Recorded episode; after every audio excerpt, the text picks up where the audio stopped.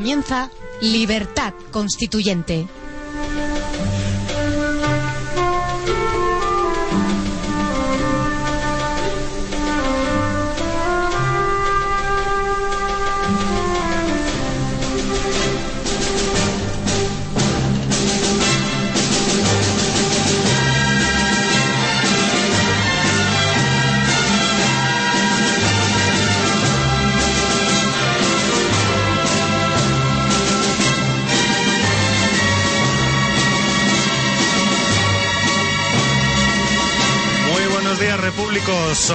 Las 8 y 2 minutos del viernes 30 de diciembre y esto es Libertad Constituyente, un programa dedicado al análisis, el debate y la instrucción política con los principios rectores de la verdad, la lealtad y la libertad.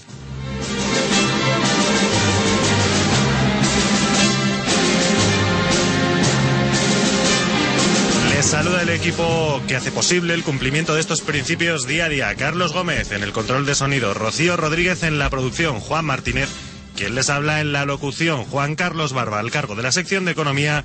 Y hoy, y como cada día últimamente, don José María Aguilar Ortiz. Muy buenos días. Buenos días a todos.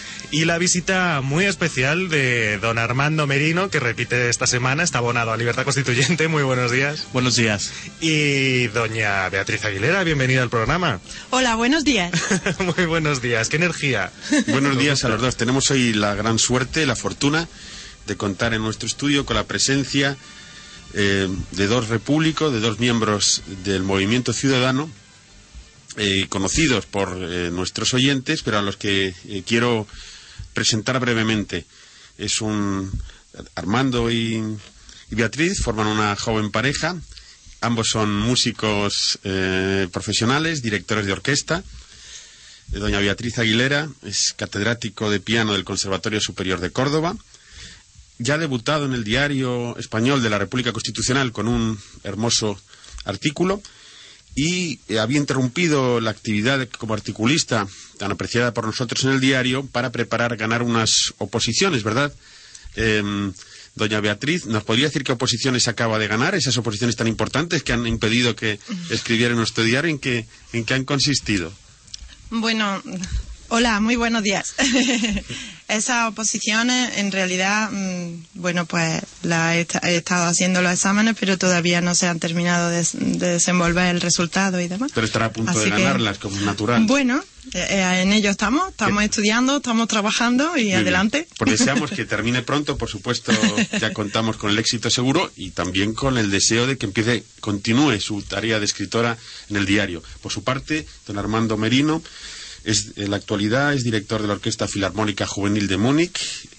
Es articulista también, ya ha publicado en el Diario Español de la, de la República Constitucional algunos artículos, sobre todo del tema eh, de su especialidad, de su profesión, sobre música, pero ahora se incorporará en la sección de cultura del nuevo diario, que verán ustedes aparecer el nuevo formato del diario después como regalo de, de Reyes, a partir del día 9, em, intervendrá como articulista en la sección de cultura. Y asimismo, desde Alemania, eh, se incorpora como nuevo corresponsal dentro de un novedoso espacio crítico dedicado a la importante cuestión de la cultura subvencionada en Europa. Buenos días, don Armando, y muchísimas gracias por estar aquí. Y su- siempre digo que en estos- siempre, pero en estos momentos tan importantes para nosotros de desa- desarrollo de la radio, los refuerzos nos vienen estupendamente. Ya lo creo. Bueno, buenos días, eh, don José María. Encantado de, de estar aquí. Eh, es un honor y un orgullo eh, tremendo poder colaborar y aportar mi granito de arena para con los oyentes y para con el movimiento. O sea que muy contento. Pero muchísimas gracias a ambos. Pues es muy, bienven- muy bienvenidos Armando y Beatriz y muy bienvenido como cada día al pie del cañón don Antonio García Trevijano. Muy buenos días. Aquí estoy con vosotros. Un día importante, ¿verdad? Para mí mucho, sobre todo por tener ahí a dos excelentes eh, personas y amigos como Armando y Beatriz. Pero no sea modesto porque además ayer sucedió algo que usted anunció hace ya bastante tiempo. Lo de la noticia de... un- La noticia del día, si les parece, procedo a, a leer, a contarles a ustedes oyentes el sumario y vamos ya con las noticias, porque ayer eh, se produjo la noticia del día, que no puede ser otra, que es que el marido de la infanta Cristina, el duque de Palma, Iñaki Urdangarín, será interrogado como imputado por sus negocios con el Instituto NOS. Esta será la noticia a la que dedicaremos preferentemente la mayor parte del espacio en el día de hoy aquí en Libertad Constituyente. Tenemos más noticias. Alfredo Pérez Rubalcaba presentó su candidatura a la Secretaría General del PSOE en la sede central de UGT, aquí en Madrid. También el Gobierno aprobará en el Consejo de Ministros de hoy mismo, mediante Real Decreto, sus primeras medidas, unas medidas que llevamos ya un par de semanas anunciándoles. También miles de agentes de la Policía Autonómica, acompañados de bomberos, agentes rurales, funcionarios de prisiones, se manifestaron ayer por la tarde en Barcelona por los recortes de la Generalitat. Y en el ámbito internacional, sorpresa mayúscula ante las declaraciones de los observadores de la Liga Árabe en Siria, que declararon que no habían visto nada aterrador, pese a los cuatro muertos de ayer durante una manifestación en el mismo municipio en el que estaban estos observadores de la Liga Árabe. Pero todo esto será después, la noticia del día, sin lugar a dudas. Bueno, y, la- y en el terreno internacional hay una noticia gravísima. La Eh, venta de armas de Estados Unidos a Irak. ¿Cómo? No. Diga, diga, Antonio. No, no, no, no, no, no. Que hay una noticia gravísima y es el de los ejercicios eh, militares de Irán en el Golfo Pérsico que han motivado el traslado urgente e inmediato, de, creo que es la quinta flota, de 20 buques de guerra de Estados Unidos y la advertencia de Estados Unidos que considerará acto de guerra el bloqueo o las medidas eh, de Irán destinadas a bloquear o impedir o dificultar el paso de petroleros por la zona. El- y Irán ha amenazado con minar ese, ese lugar tan delicado, con lo cual el peligro de una intervención militar es mayor que jamás en los últimos tiempos. Y el de seguir adelante, eh, ya lo comentaremos después, eh, pero esto sí que es, eh, provocaría una conmoción en las relaciones internacionales porque China también estaría interesada en que no se produzca el bloqueo del petróleo. Efectivamente, esta es una noticia que ya avanzábamos ayer, que Irán amenaza con bloquear el estrecho de Hormuz, un estrecho por el cual pasa aproximadamente un tercio de la producción de petróleo en el mundo, un lugar, por lo tanto, realmente estratégico, realmente importante. Pero bueno, pasamos ya al tema que nos ocupa, el tema principal del día de hoy, al menos en el ámbito nacional. El titular del juzgado de instrucción número 3 de Palma de Mallorca, José Castro, interrogará como imputado al duque de Palma, Iñaki Urdangarín por todos los hechos que guarden relación con cualquier forma negocial en virtud de la cual haya sido perceptor de fondos públicos, tanto en el ámbito de la Comunidad de Baleares como en la de Valencia, así como por el destino y tratamiento fiscal que les hubiera dado. Bueno, llevamos varios, varias semanas, llevamos ya casi un par de meses hablando de esta noticia, ¿verdad, don Antonio? Sí, la importancia de esta noticia no es que hayamos acertado eh, lo que dijimos, más bien eso no, es agradable porque a nadie, le- persona de sensata, de buena fe, le puede agradar eh, la, barbaridad de la noticia que va a suponer, de la noticia no y del hecho que va a suponer esta, esta que supone esta imputación. Pero, dicho esto, mm, sí que la noticia tiene una trascendencia enorme, no solo por que implica directamente a la familia real, sino porque existe como un solo periódico, ya lo ha señalado, en la Gaceta, que yo creo que ahora miraremos a ver cómo lo tratan los periódicos esta noticia. Eh, la Gaceta creo que es el único, el que señala en, en portada el temor a que sea llamada la infanta Cristina eh, como testigo o llamada a declarar. Pues es evidente que entre las preguntas que señala y que ya se sabe que harán el juez, que aparecen en toda la prensa, está también a quién ha beneficiado, quiénes son los beneficiarios. Y no hay duda alguna que la principal beneficiaria, esa tan, tan igual como el propio Ur- Urdangarín, ha sido la infanta Cristina. Esto es algo que también ha apuntado el senador del PNV y eh, Ana Sagasti. También ha dicho algo, pero bueno, eso lo, lo- lo atajaremos, lo, lo comentaremos en el capítulo de reacciones a esta noticia. Si le parece, don Antonio, ya que proponía realizar la lectura crítica de la prensa habitual es. por estos lares, pues procedemos. Hoy, además, como viene siendo últimamente, es un día fantástico para realizarla, puesto que todos los diarios, o la inmensa mayoría de los diarios, traen precisamente esta noticia en portada. Comenzamos por el diario El País. Pero hay matices entre ellos. A ver. Hay matices, claro que los hay. Por ejemplo, el país, el juez imputa a Urdangarín por por sus negocios irregulares, dice el país. Si quieren, para que tengan un poco de materia para comparar, el diario El Mundo dice, el juez imputa a Ordangarín y el fiscal le atribuye afán desmedido de lucro. Bueno, esto sí que merece la pena comentarlo. En primer lugar, el primer eh, titular, que era creo del país, Sí. es, es solo descriptivo. Pero en cambio el último párrafo, eh, en las últimas palabras que decía, es eh, ya un- tiene un calificativo, ¿no? ¿Quieres volver a leerlo? Negocios irregulares, Esa es. efectivamente. La palabra negocios irregulares mm, ya, claro, indica que está apoyando eh, o a- a- afirmando la existencia de conductas irregulares como el propio rey dijo en su discurso de mm, del último sí, de Navidad. En, en cambio, en el siguiente titular eh, habla de que el fiscal le atribuye afán desmedido de lucro, como si eso fuera un delito. Si es siempre es que es, es algo verdaderamente es- el, el periódico cree que, la- que el fiscal destaca que el fiscal le atribuya afán desmedido de lucro, pero si eso lo tienen todos todos los que quieren eh, los dejan. Eh, El afán de lucro, incluso desmedido, lo tienen todos los negociantes, todos lo quieren obtener. El que no lo hace es porque no puede, porque no lo dejan, o por temor a ir a la cárcel. Pero el, el afán en sí mismo no es ningún delito. El delito será los actos que haga impulsado por esa pasión de ganancia ilimitada. Pero, pero el afán, eso no es delictivo. Bien, nada más. Esto, esto es lo que se llama un ataque ad hominem, un ataque al hombre eh, para, de alguna forma, bueno, que restarle prestigio, ¿verdad? No sé si quieren comentar algo.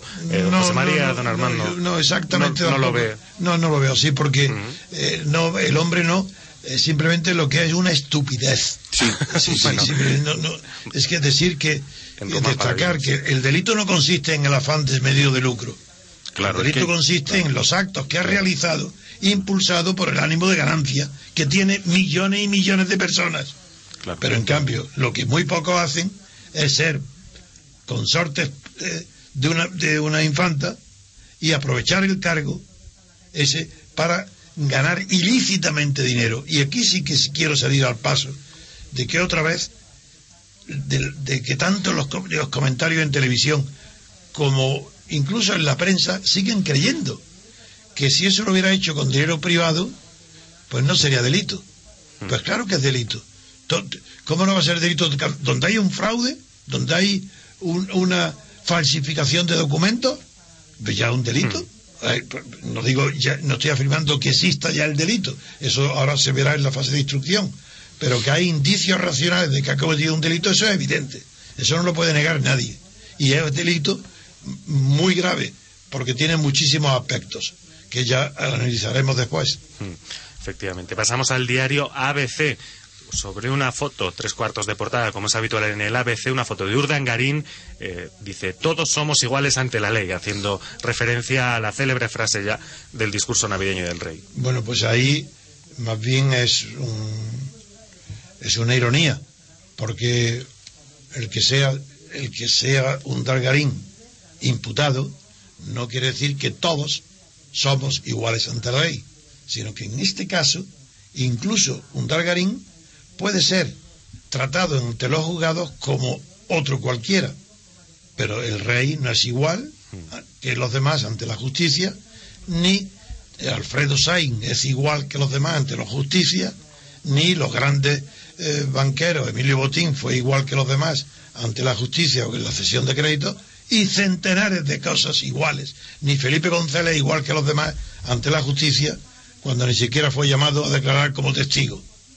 En realidad ha repetido las declaraciones del rey en el discurso eh, de, Claro. Navi- de Navidad, cuando Claro. dijo lo mismo, solamente que en aquel caso el rey debió decir, salvo yo, todos somos iguales ante la ley. Y Garín hubiera debido decir, salvo mi suegro, todos somos iguales ante la ley. Bueno, un Dargarín no, no es el que lo dice, ¿no? El, Sí, ¿no? Bueno, no, de hecho, no, no, no. el titular, el titular Ah, no perdón. aparece, no aparece, no. no aparece entrecomillado.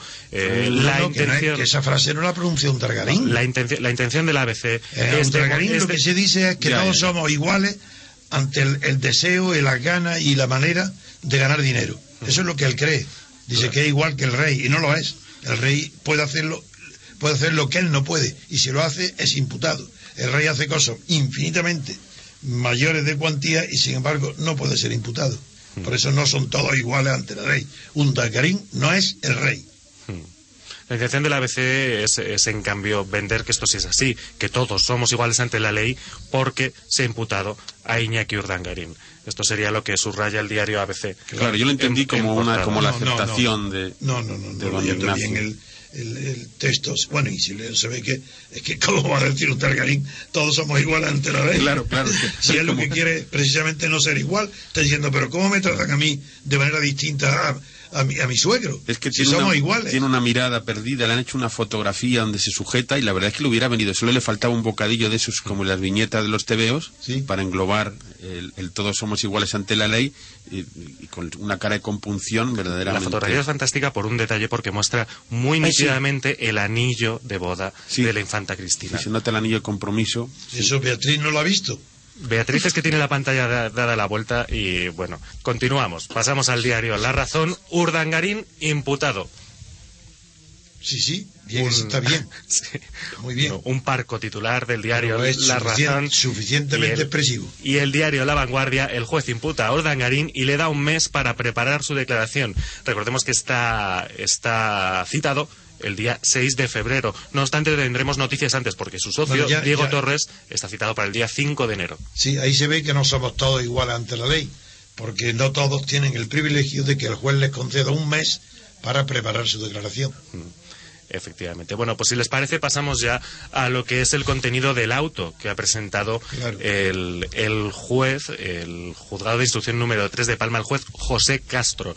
Comenzamos por una parte en la que el juez Castro señala que el duque de Palma debe dar cuenta de las actividades que haya llevado a cabo como persona física en su condición de representante, partícipe o vinculado, de hecho o derecho, a personas jurídicas, así como la relación de personas que han participado en los anteriores hechos o que hayan devenido beneficiadas de las mismas. Ese, perdón, esa es la frase importante, grave y que preocupa a todos los monárquicos y a los conservadores de la situación. Que pueda citar a todas las personas que han sido beneficiadas. Y es evidente que la primer beneficiada ha sido la infanta Cristina. Efectivamente, porque es una descripción que en principio sí englobaría dentro a, a la infanta Cristina, decimos en principio y con todas las precauciones posibles, claro, eh, pero bueno, en principio sí podría estar la infanta Cristina, ya que recordemos, eh, participa el 50% de la promotora no inmobiliaria. Aizón. Perdón, que, que está incluida en esa frase no hay duda. La duda está en si es capaz el juez de llamarla o no. Efectivamente. Bueno, tenemos declaraciones también del abogado. Pasamos ya al capítulo de reacciones. El juez eh, recuerda, en primer lugar, al duque de Palma que si no compareciera ni justificara causa legítima para no acudir a la declaración judicial, la orden de comparecencia podría convertirse en una orden de detención. Y declara que al no constar domicilio propio en España del imputado, se ha visto obligado a notificar esta resolución mediante diligencia telefónica al abogado Mario Pascual Vives. Por lo visto se enteró Iñaki Urdangarín estaba esquiando en Aspen eh, la noticia se produjo aquí por la mañana, muy de mañana, eh, entonces allí en Aspen era de noche, así que bueno, pues se pueden imaginar ustedes el despertar que ha tenido Iñaki Urdangarín, la llamada telefónica. No, lo que importa también es el abogado. El abogado, eh, no sé si sigue después la noticia diciendo que el abogado ha declarado que es absolutamente inocente. Tengo, tengo todas las, las declaraciones del abogado aquí. Bueno, pues eso lo declara el abogado. la absoluta inocencia, efectivamente. absoluta inocencia. Y parece mentira que un profesional del derecho, que es citado bueno, eh, directamente por el juez para comunicarle la noticia, diga esa frase de absolutamente inocente, si fuese verdad que él lo creyera así, porque tan pronto como tuvo noticia no se presentó voluntariamente él en nombre de un Dargarín en el juzgado para decirle aquí estamos para responder ante la justicia. No, nos presentamos enseguida. Queremos que averiguar qué es lo que de esto se nos acusa y queremos que se abra enseguida eh, la- que se nos cite inmediatamente o incluso que seamos imputados para poder defendernos. Un abogado que no hace eso es señal que ha obedecido las órdenes del cliente, que el cliente no ha querido, porque todo abogado normal, lo primero que se le ocurre en defensa de su cliente es colaborar rápidamente con la justicia para demostrar sus intenciones y su buena conciencia. Si no lo ha hecho, es porque el, el seguro, eso se lo digo como profesional, el cliente no lo ha dejado. Por tanto, si no lo ha dejado, algo teme. Si algo teme, no puede ser absolutamente inocente. De hecho, Mario Pascual Vives, el abogado de Iñaki Urdangarín, ha convertido esta imputación en un beneficio. Al menos esto, esto intenta vender, porque dice que ahora su cliente tendrá la oportunidad de empezar a defenderse. Entonces, por, ahora. perdona, entonces, ¿por qué no lo hizo antes? Claro. ¿Por qué no buscó ese beneficio antes? Efectivamente. También ha afirmado que parecía un clamor popular que fuera a ser imputado. Ha dicho que había un empuje a la Administración de Justicia para que fuera así, por lo que considera que han dañado su honorabilidad y espera que no afecte al proceso, el clima popular que hay. Eso es falso. Y eso nos concierne a todos los que hemos eh, descrito y hemos eh, analizado esta situación. Es falso porque el juez no actúa porque haya un clamor popular para que lo impute. Es al contrario. Es porque previamente de los documentos obrantes en el juzgado se ha publicado, toda la prensa publicado los documentos que, veí, que demostraban la aparente complicidad en todo el asunto de Undargarín, donde se ha levantado una ola de protesta y de indignación, pero en la causa de la imputación no es la indignación, sino la inversa. Es, es, es ha sido uh, el que exista en el juzgado indicios serios de que ha cometido un delito, lo que ha indignado a la opinión pública. Sí, en todo caso fue el propio rey, ¿no? Quien dijo que la, la conducta de don Ignacio Urdangarín no era una conducta ejemplar, ¿no? Muy bien traído, porque ahí sí que es acertada tu opinión, pero de verdad, porque habría que decirle al abogado, pero no sea inocente, qué ingenuo eres, ¿cómo va a defender de esa manera tan absurda a tu cliente? Si tu cliente está puesto en la picota y ante el juez porque el rey Juan Carlos lo ha pedido expresamente, diciendo que una conducta irregular, eh, sea quien sea, tiene que ser juzgada y sancionada. Hablando, aunque diga después que no, como toda la prensa lo ha comprendido, hablando de un Dargarín. Quien ha denunciado un Dargarín es el rey. Quien ha pedido al juez que lo, que lo impute es el rey. Todo lo demás son camelos, son propagandas falsas de, de, los monárquicos, ganas de disimular la realidad. La realidad es que el rey es el principal responsable de que su yerno esté imputado y el principal responsable de que su hija pueda ser declarada al menos como testigo, ya que como beneficiaria está el juez obligado a llamarla. Pues ya lo ven, repúblicos, hemos consumido nuestros primeros 25 minutos de programa hablando sobre la imputación de Iñaki Urdangarín y aún no se nos quedan muchas cosas en el tintero de las que hablaremos y de las que analizaremos, pero esto será después de una pequeña parada para publicidad. Hasta ahora, repúblicos. Están escuchando Libertad Constituyente.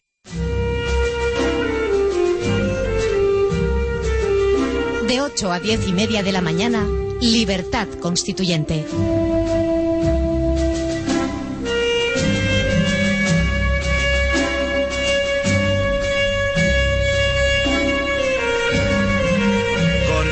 Aquí en el 107.0 en Libertad Constituyente. Recuerden que si no tienen la oportunidad de escucharnos en directo, lo pueden hacer perfectamente en diferido a través de www.ivox.com o www.diariorc.com, donde podrán además acceder a fantásticos artículos por nuestros fantásticos articulistas, a los que sin duda pronto se unirán Armando y Beatriz, ¿verdad que sí? Claro que sí. En breves. Les estoy comprometiendo en público. Bueno, continuamos con alguien que también está bastante comprometido en público, que es don Iñaki Urdangarín, y continuamos con las reacciones que se han suscitado en diferentes frentes, eh, que ha suscitado en diferentes frentes la imputación del Duque de Palma. Comenzamos por la Casa Real, si les parece. La Casa Real no tiene previsto emitir ningún comunicado. Eh, por el momento, tan solo ha producido unas escuetas declaraciones para los medios a través de un portavoz de la zarzuela, en las que dicen que la Casa del Rey manifiesta su absoluto respeto a las decisiones judiciales. ¿Qué piensan de esto? ¿Debería haber sido un comunicado más extenso, dado que tiempo han tenido para prepararlo?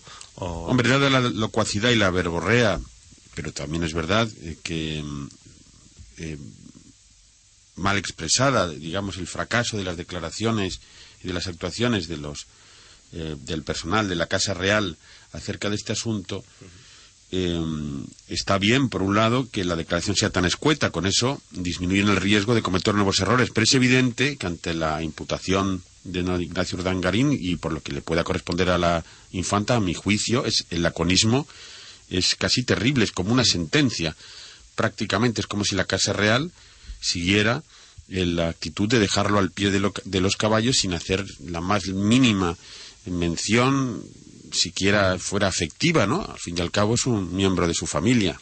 Es, sí, es una aparente impiedad, es, una aparente frialdad. Eso es. Sí, porque, como antes ha dicho, no tiene que decir nada, y como antes ha dicho que la conducta no ha sido ejemplar, y por otro lado el rey ha dicho que las conductas irregulares deben ser enjuiciadas, juzgadas y sancionadas, pues quiere decir que con esto, al decir no tiene nada que decir o lo anterior que ha dicho, pues ya está. Vuelve a ratificar la acusación que ha hecho en público contra un Targarín que para ponerlo, para tirarlo de verdad a los lobos, una carnaza que tira para salvarse la monarquía. Así la intención. Dice, ¿por qué hace eso el rey? ¿Cómo es que no tiene piedad de su hija? Porque tiene más piedad de sí mismo y lo hace para, para intentar salvar la corona él. Veremos a ver si lo consigue. Es otra cuestión. Otra de las declaraciones, de las reacciones que, bueno, que más eh, comentarios suscitaron fueron las declaraciones de Cayo Lara, del coordinador federal de Izquierda Unida, que dijo que esto no ha hecho más que empezar. Sí, pero creo, yo oí en televisión, eh, bueno, eso es un pronóstico que es verdad, que es cierto, puede interpretarse de muchas maneras, y es verdad que no ha hecho más que empezar, puesto que es una imputación. Y esto es el comienzo de un juicio. Literalmente. Eso, Acaba de empezar. Eso, eso lo dice y lo ve todo el mundo. No, lo grave es que creo que recordar que en esa declaración dijo que esta imputación no era a una persona, sino a los silencios. Sí. Esto lo tenía yo reservado para el debate político, don Antonio, es verdad, porque... Pero no, no, no, lo puede, lo, puede mencionar, de hecho, está bien que lo traiga a colación, sí, sí, efectivamente. ¿Qué dijo, ¿Qué dijo literalmente a los silencios y qué? Pues dijo, dijo concretamente, dijo Cayo Lara, es una imputación a algo más que una persona, es la imputación del ocultismo y la presunta corrupción, del silencio y el encubrimiento de actividades presuntamente delictivas. Estas son las palabras literales de Cayo Lara. Lo del ocultismo es absurdo porque justamente si hay una imputación no puede ser ocultismo, porque lo está declarando es una contradicción. Pero en cambio el resto de la frase es una acusación velada, porque no tiene la valentía que tenemos nosotros, pero diciendo igual, que es que es una imputación a las a los silencios que ha guardado durante seis años la corona. De todas maneras, viniendo de un jefe de un partido estatal, aunque es cierto, claro que don Cayo Lara acaba de llegar recientemente, ¿no? A, la jefatura relativamente sí, de Izquierda Unida, Izquierda Unida se le podría presuponer personalmente una honradez o sí, una limpieza, digamos, de su currículum que le permitiera hacer estas afirmaciones. Pero es más coherente el gran aplauso que le dio a toda la clase política en pie el otro día al rey. Eso es más coherente con la realidad. yo, yo, no vi la foto, si este Cayo Lara también aplaudió. no lo sé, claro, eso habría, habría que ver, supongo, supongo que no. Pero... No, no, seguro que sí. O seguro que sí, pues sí, claro. Eso, eso sí, entonces aquel acto, participar en, una, en aquel acto... Porque era, lo único que se ha dicho que no aplaudieron fueron los partidos independentistas de Izquierda Republicana y los del País Vasco. Y, mayor. y además este era un sindicalista primero, ¿no? Bueno, Cayo Lara no venía a los sindicatos, Cayo Lara, don Antonio, ¿o no? No, no, yo, no, yo, creo que sepa, no. Ya, ya, ya. Hmm. Lo que también he dicho Cayo Lara eh, ha apuntado al gobierno de José Luis Rodríguez Zapatero también y el gobierno del partido y el Partido Popular. Ha dicho que habrá que ver si las actividades de Urdangarín las conocían el gobierno de José Luis Rodríguez Zapatero o si las conocía el principal partido de la oposición que ahora está al frente, el Ejecutivo. lo, que es seguro es que quien la conocía era el Partido Popular, puesto que lo conocía Camp y lo conocía en Baleares. Eso es seguro. Mm. Lo que no hay ninguna duda es que tanto Mata como Camp lo conocían. Y es natural que ellos presumieran ante el Partido Popular de la enorme vista que habían tenido de tener ya el apoyo y, y agarrado al, al propio uh, yerno del rey. Estarían presumiendo de su vista y su habilidad. Ahora, cuando salen las cosas mal y se descubren, pues ya será lo contrario. Pero eso es seguro, que el PP lo conocía. Y fue González, Pons, ¿no? Don Antonio, el que firma. Y, González Pons, claro, nada menos. es el que, se el que firma el contrato. Claro, el PP lo conocía. Ahora, no sé si él, no tenemos indicios, no lo sé, eso serían suposiciones que yo, desde luego, no hago. Yo hablo y comento aquellos hechos de los que estoy seguro. Bueno, Y todo Don esto nos, nos demuestra que, que tampoco Urdangarín era igual ante la ley hasta hace unos escasos días, porque todos estos años de silencio y todo lo que estamos viendo demuestran que él tampoco era, al menos era igual hasta- ante la ley. Desde luego, eso es lo que ha dicho Cayo Lara, al decir que esta imputación que también imputara el silencio, claro. Pero ah, con eso se ha referido no solo, claro, él, él- él se ha referido al monarca, que lo sabe hace seis años y no ha dicho nada. Pero es que no sabe que la palabra silencio se refiere también al Partido Popular. También Pere Aragonés, diputado de Esquerra Republicana, ha dicho solo faltaría que no le hubiesen imputado ante las evidencias que hay. Y ha evidenciado que ve, o ha ironizado sobre que ve muy curioso que la imputación se haga pública el día después de que la Casa del Rey haga, haya hecho públicas sus cuentas. Él apunta, ¿podría haberse pactado, pregunto, un calendario con la Casa Real para darles tiempo a tomar ciertas medidas, digamos, de protección ante una posible imputación de Iñaki Urdangarín? Esto es lo que apunta Pere Aragonés. Yo no puedo responder a eso. Ah, no, lo pero- de siempre son hipótesis. Claro, de, hipótesis, no y de todas maneras, en las cuentas que presentó la Casa Real eran las cuentas oficiales de la Casa Real, que tendrá que ver eso con las cuentas de las empresas eh, creadas. No, eh, él se refiere a las cuentas de la Casa Real. Claro, pero eso no pues, puede servir de defensa a don Ignacio Urdangarín de ningún tipo, ¿no? Ni de... No, dice que, La que haya- no, no, no, no. Lo que acaba él de decir es que no será posible lo que él dice. ¿Acaso no habrá habido un pacto para imputar a un Darín después de que el rey haya presentado las cuentas, no en defensa de un Dargarín, sino en su propia defensa? Exacto. Eso es lo que ha dicho. Claro, pero ese- con eso el rey tampoco creo yo que se defienda por presentar unas cuentas oficiales Sí, sí. que además no son detalladas. ¿o Sí, se defiende, se defiende, sí. Porque ¿por qué lo hace ahora? Después de un No, no. y en 30 años no lo ha hecho. No quiere decir que quiere defenderse, pero... Ah, no, no, que, no, que quiere, que quiere defenderse es que se defiende. Ya. Otra cosa es que lo consiga. Ya, ya, ya. ya. Pero no, Sí, no hay que parece un argumento... Sí, sí, no, Está- parecía un argumento muy pobre. No, no, no, no, el argumento tiene sentido. Lo Sí, que sí, pasa que es una hipótesis que nosotros no podemos apoyar porque no lo sabemos. Claro. Claro. También el senador del PNV, Iñaki Anasagasti, ya hablábamos de estas declaraciones, ya las traía a colación también. Don Antonio se preguntó ayer por qué no se imputa a la infanta Cristina directamente junto a su marido, ya que era socia de Urdangarín, como les decíamos, en alguna de las empresas investigadas, concretamente en esta promotora inmobiliaria Aizón. No, en eso yo veo malevolencia. Sí, Sí. Ahí hay, claro. una, hay un sentimiento antimonárquico por encima de un sentimiento pro, pro, pro jurídico, projudicial. Porque eh, la princesa no puede ser imputada puesto que no hay evidencias documentales de que ella haya tomado parte activa en toda esta corrupción.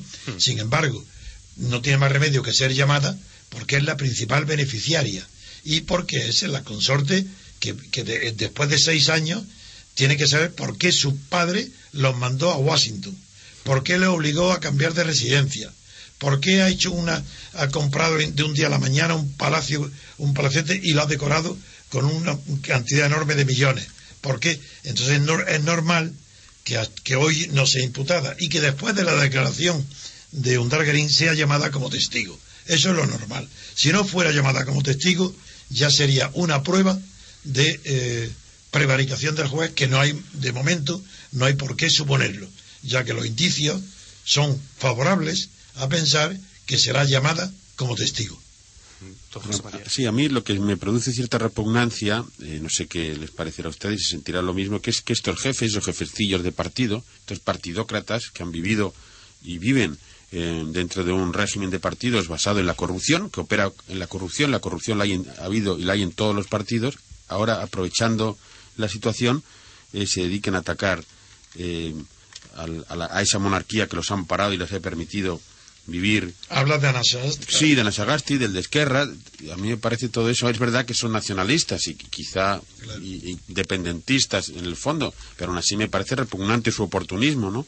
Y habría que ver si les investigaran a fondo sus asuntos, a ver qué saldría. A ver cuántos quedarían sin, sin, sin procesar o sin imputar. Pero sobre todo lo que quiero expresar es la repugnancia de las críticas que vienen desde dentro. ¿Hay otras reacciones régimen. más? Sí, sí, hay, hay, bastantes más. Eh, tenemos las del Partido Popular y el Partido Socialista, que la verdad es que se pueden unificar en una sola porque difieren en el calificativo absoluto respeto o profundo respeto ante las decisiones judiciales, dicen exactamente lo mismo. Y unos dicen que hay que esclarecer la verdad y otros que dicen que todo el mundo debe saber la verdad. Han hecho declaraciones paralelas, eh, prácticamente simétricas, iguales y muy en consonancia con las declaraciones de la Casa Real. Pues sin comentarios, apoyan la, a la Casa Real y están temblando de que la monarquía pueda perecer o pueda disminuir porque ellos viven de un Estado monárquico, están pagados por el Estado de la monarquía. Es la monarquía la que permitió que ellos después de Franco se montaran en el carro del poder, de la gloria y de la corrupción. Y qué, qué hipocresía tan grande que siempre digan que la opinión o que el, que las personas, la opinión pública debe saber la verdad cuando no es verdad. ¿Cómo, cómo se permiten la, la hipocresía y el cinismo de decir... de No, sobre todo porque ellos sabían esta verdad y no la dijeron. Exacto. Sí, sí, ese, este tipo de declaraciones desde dentro es, es al- es repugnante. A mí me, me- me da asco. Es ¿no? verdad. Mejor que se callen o que aplaudan. Pues sí, Claro. sí, está bien. Bueno, y tenemos una última declaración de una asociación de la que yo no he tenido conocimiento hoy. La verdad es que la desconocía por completo, pero miren, eh, está bien saber que existe. Es la Asociación Monárquica Europea. No sé si alguno de ustedes tenía noticias yo no de esta pertenezco asociación. a ella, desde luego. Bueno, Antonio, usted tampoco, ¿no? No, no, no. tiene carnet ni nada de esta asociación. Bueno, pues el presidente de esta asociación Pero, monárquica... ¿eh, este, ¿Con residencia en España o fuera de España? No tengo, no tengo No este, dice. no, no tengo este dato, no, no, no lo tengo. Se lo, se lo podemos buscar ahora en- enseguida. ver, se lo damos ¿de dónde después. procede? Pues el presidente de la Asociación Monárquica Europea, Pedro Spencer, exculpó ayer a la Casa Real de toda responsabilidad acerca de las actividades del Duque de Palma y señaló que el rey no puede hacer más de lo que ha hecho hasta que se resuelva el juicio. ¿Y por qué lo sabe él? Porque es culpa. Él ha juzgado, él conoce todo. ¿Cómo es culpa? Es otro atrevimiento. Sí. Bueno, de hecho, es que él admite, le cito literalmente, que es probable que don Juan Carlos conociera desde hace años Ya está. los negocios de su yerno. ¿Cómo lo puedes culpar después de eso? ¿Cómo no lo ha obligado a, traer, a devolver el dinero? Eh, Sí, sí. Está bien, conviene en este momento, conviene que yo por lo menos lo recuerde a la audiencia, que las leyes toleran y permiten que los familiares directos no sean acusadores o de sus hijos o de sus padres. Y la prueba es que incluso en los códigos eh, civiles, en los casos de donación o de herencia, se permite la revocación de las donaciones o la eh, eh, desheredación de los, de los herederos forzosos por causa de ingratitud. Es señal de que la familia tiene un interés preferente de solidaridad entre ellos que los disculpa del deber de denunciar un delito cuando tienen conocimiento del mismo, como sucede en el caso del Partido Popular, que conocía este delito a través de González Pons, a través de Mata y a través de Camps, y no, y no lo denunciaron. Ellos sí, eso sí que tenían el deber de denunciarlo y no lo hicieron. En cambio, no tenemos ninguna, no hay nin- ningún motivo para que una sociedad que no sabemos lo que es declare que la que exculpe a la a la corona sabiendo y diciendo además que lo sabía hace seis años. Hmm, Sí, es otra, es otra estupidez, desde luego. Una contradicción. Sí. Efectivamente, una incongruencia. Eh, decía que terminamos con las reacciones, tenemos una más. La de la portavoz de Unión, Progreso y Democracia, Rosa Díez, ¿Cómo no? A ver. que A ver, a ver, a ver, A ver qué- esto. a ver Bueno, pues, joven, consider- joven promesa. Considera que la Casa Real, eh, que la Casa Real debe colaborar con la investigación judicial y está convencida de que así será, pues el rey ya demostró, dice, estar a la altura cuando decidió apartar a su yerno de la agenda de actos oficiales. Ella no tiene la valentía de decir que ya ha colaborado más que nadie, porque es el que ha pedido en público que el juez proceda al encausamiento y a la sanción de un de un de. Eso es lo que no tiene el valor de decirlo. Por lo más que dice que tiene que colaborar, ¿qué quiere que haga? Que el rey eh, presente los documentos del dinero que ha participado él en el, en el expolio que ha hecho un Dargarín. ¿Es que acaso eso es lo que quiere decir? Pues que lo pruebe o que lo diga claramente. Que un Dargarín lo ha hecho con permiso de su suegro. Y, y- y a lo mejor con reparto de, de- del dinero procedente de esta. Pero eso es una. Eso no se atreve a decirlo porque ni está aprobado, ni está dicho por nadie, pero sí que hay un miedo, como dijo ayer la periódica Z, a que la princesa, la infanta, si es llamada a testificar, diga la verdad. Y la verdad, desde luego, es que es imposible que se hubieran atrevido esta, este matrimonio a hacer lo que ha hecho sin conocimiento, autorización y autorización de- del rey.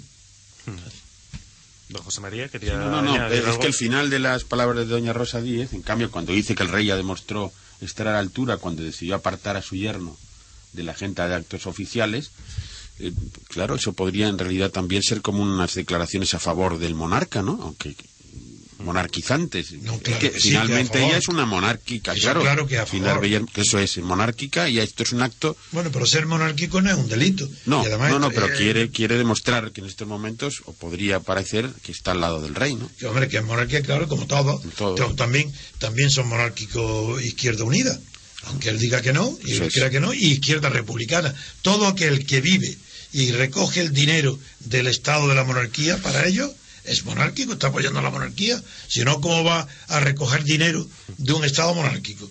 Eso es imposible. Las subvenciones son monárquicas y están apoyando la monarquía. 30 años apoyando la monarquía no pueden quedar anulados, disueltos, difuminados, porque en un segundo Cayo le diga que esto no solamente está imputando a Urdargarín, sino también los silencios del monarca, ¿se entiende?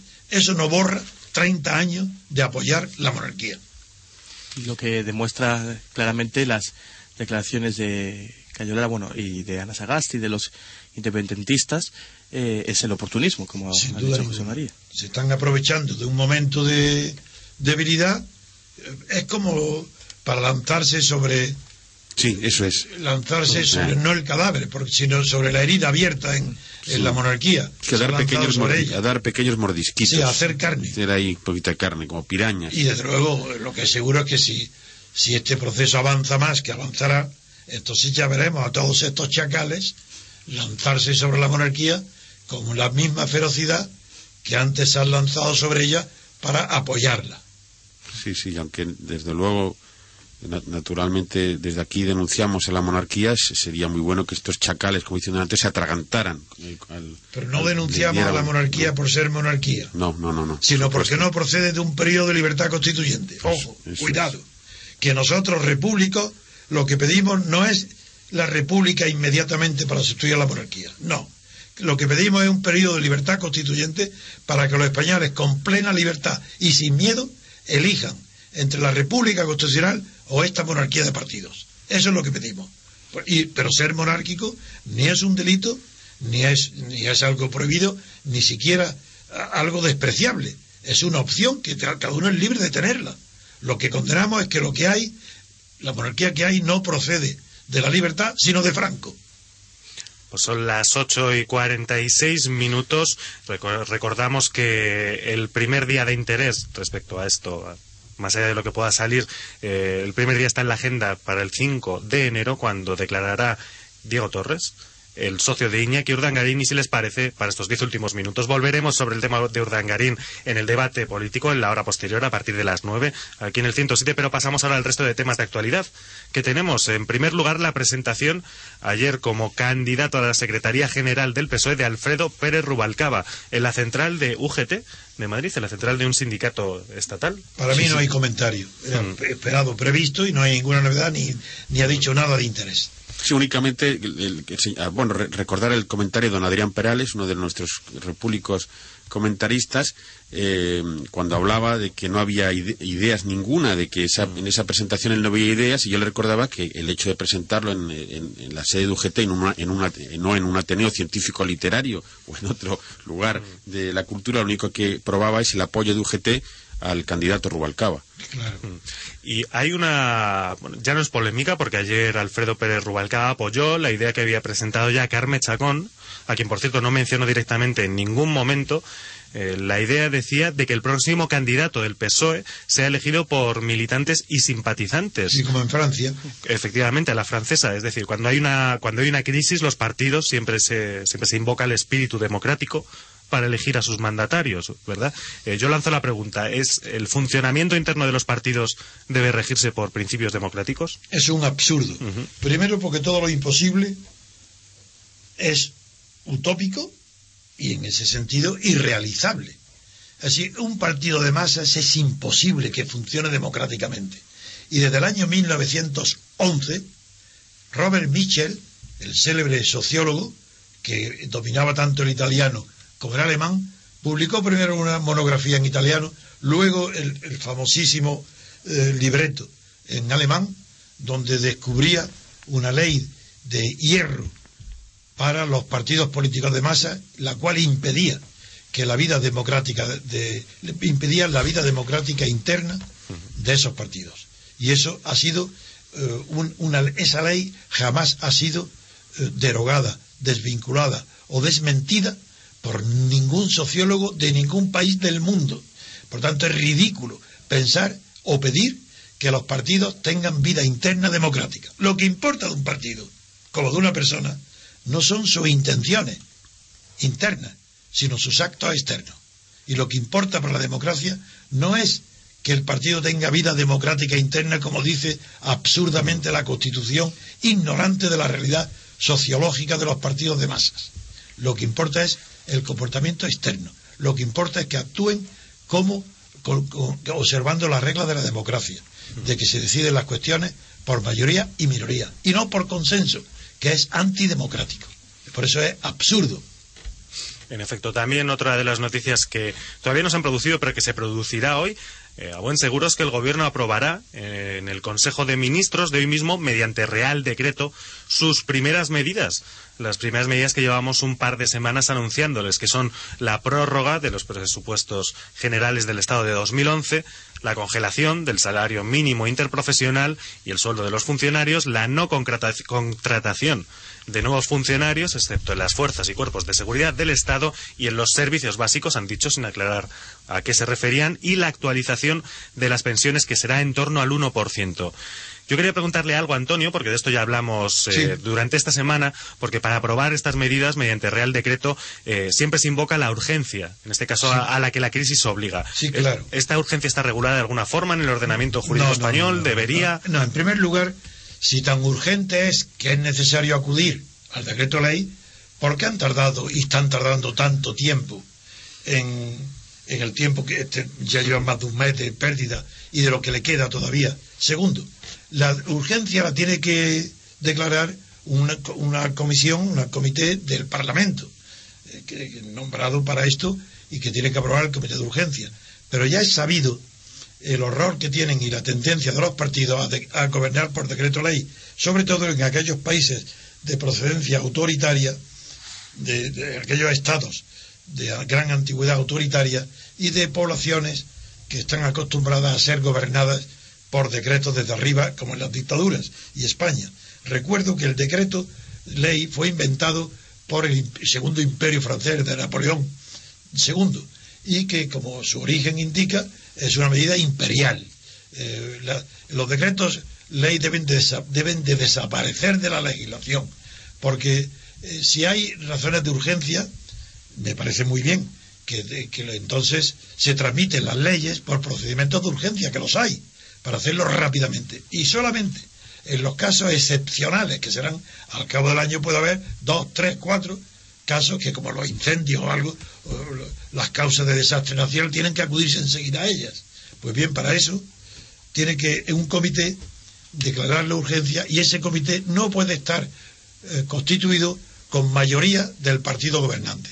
Eh, ahí tiene que estar a la inversa. La- el partido gobernante tiene que estar en minoría. Y entonces, ante la declaración de ese comité de la urgencia, está legitimado el decreto ley. Si no, es un abuso.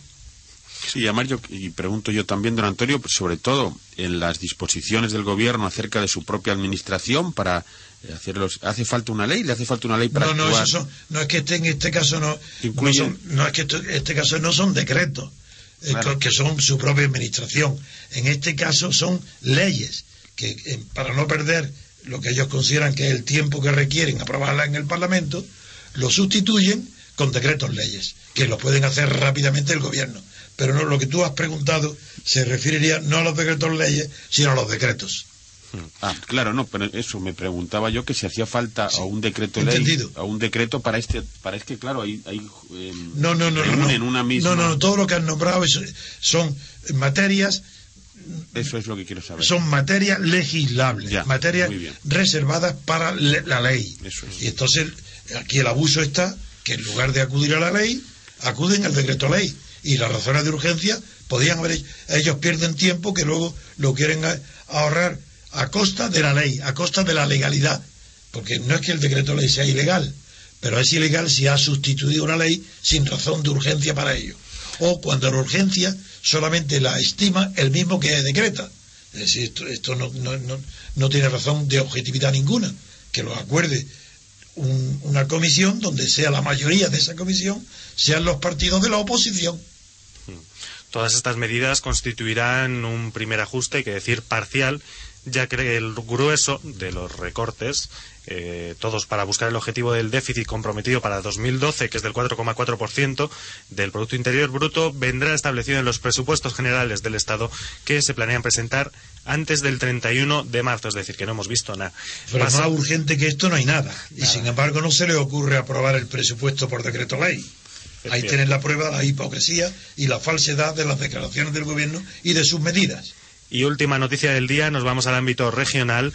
Eh, ayer por la tarde en Barcelona unos 12.000 agentes, manifestación de los Mossos de Escuadra, 12.000 agentes según los organizadores, 5.500 según la Guardia Urbana, se manifestaron en contra de los recortes de la Generalitat. Y en el texto, los sindicatos de los Mossos avisaron al Ejecutivo de que no puede usar la Policía Autonómica para atacar al descontento social, dijeron. El gobierno está convirtiendo una crisis económica en una crisis social, ante lo que la respuesta no puede ser policial, sino que pasa por el diálogo con los agentes sociales. Eso es importantísimo, Importantísimo. y verídico. Eso está bien. Está bien concebido, bien redactado, bien hecho y no merece más que nuestro respeto. Mm.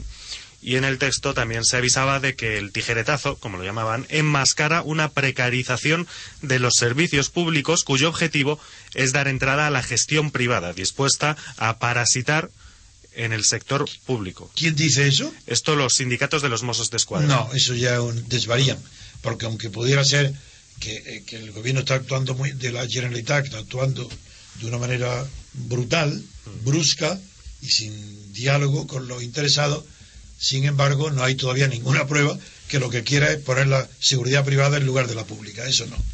Eso todavía no hay prueba para afirmar eh, esa, Ah. te- esa barbaridad. Además, los Mossos denunciaban que los consejeros y el presidente más no están dispuestos a renunciar a sus privilegios, mientras que es piden sacrificios a los trabajadores públicos. Eso es verdad. Eso sí es verdad, eso es Y ahí sangrante. tienen razón. Sí. Y, y encima, tan sangrante como el hecho de que los políticos no renuncian a sus privilegios es que la gente los sigue votando. Eh, Desde luego, desde luego. Muy bien. Y Beatriz, que queremos oír su voz tan bonita que nos deleitó ayer con un aria preciosa. Pues- y, que, y que espero que también los oyentes la van a oír pronto, Pues- con, otra, con otra canción. Y sin embargo, no oímos su voz. Yo le propongo a Beatriz, eh, como innovación formal, ya por ser el último programa de los servicios informativos del año, pues que despida publicidad y que anuncie que después, que venimos ahora con el debate político. Hoy mismo. Hoy mismo. Vamos, Que cante. adela- No, adelante. luego, Beatriz. eso es- no, no, no, no, no, No, no, nada, no, no, va a no. cantar hoy. No Ah, va a cantar no, hoy, nada, Beatriz. no va a cantar Beatriz, nada. Despida, por favor. Nos vamos al debate político. Nada, muchas gracias por su atención. Espero que hayan eh, disfrutado de aprender tantos conocimientos como hemos podido escuchar. Y nada, nos vamos a publicidad. Volvemos muy pronto y por favor les esperamos aquí enseguida. Me- Gracias. Me quedo sin trabajo. Vamos. Qué bien lo ha hecho. Están escuchando Libertad Constituyente.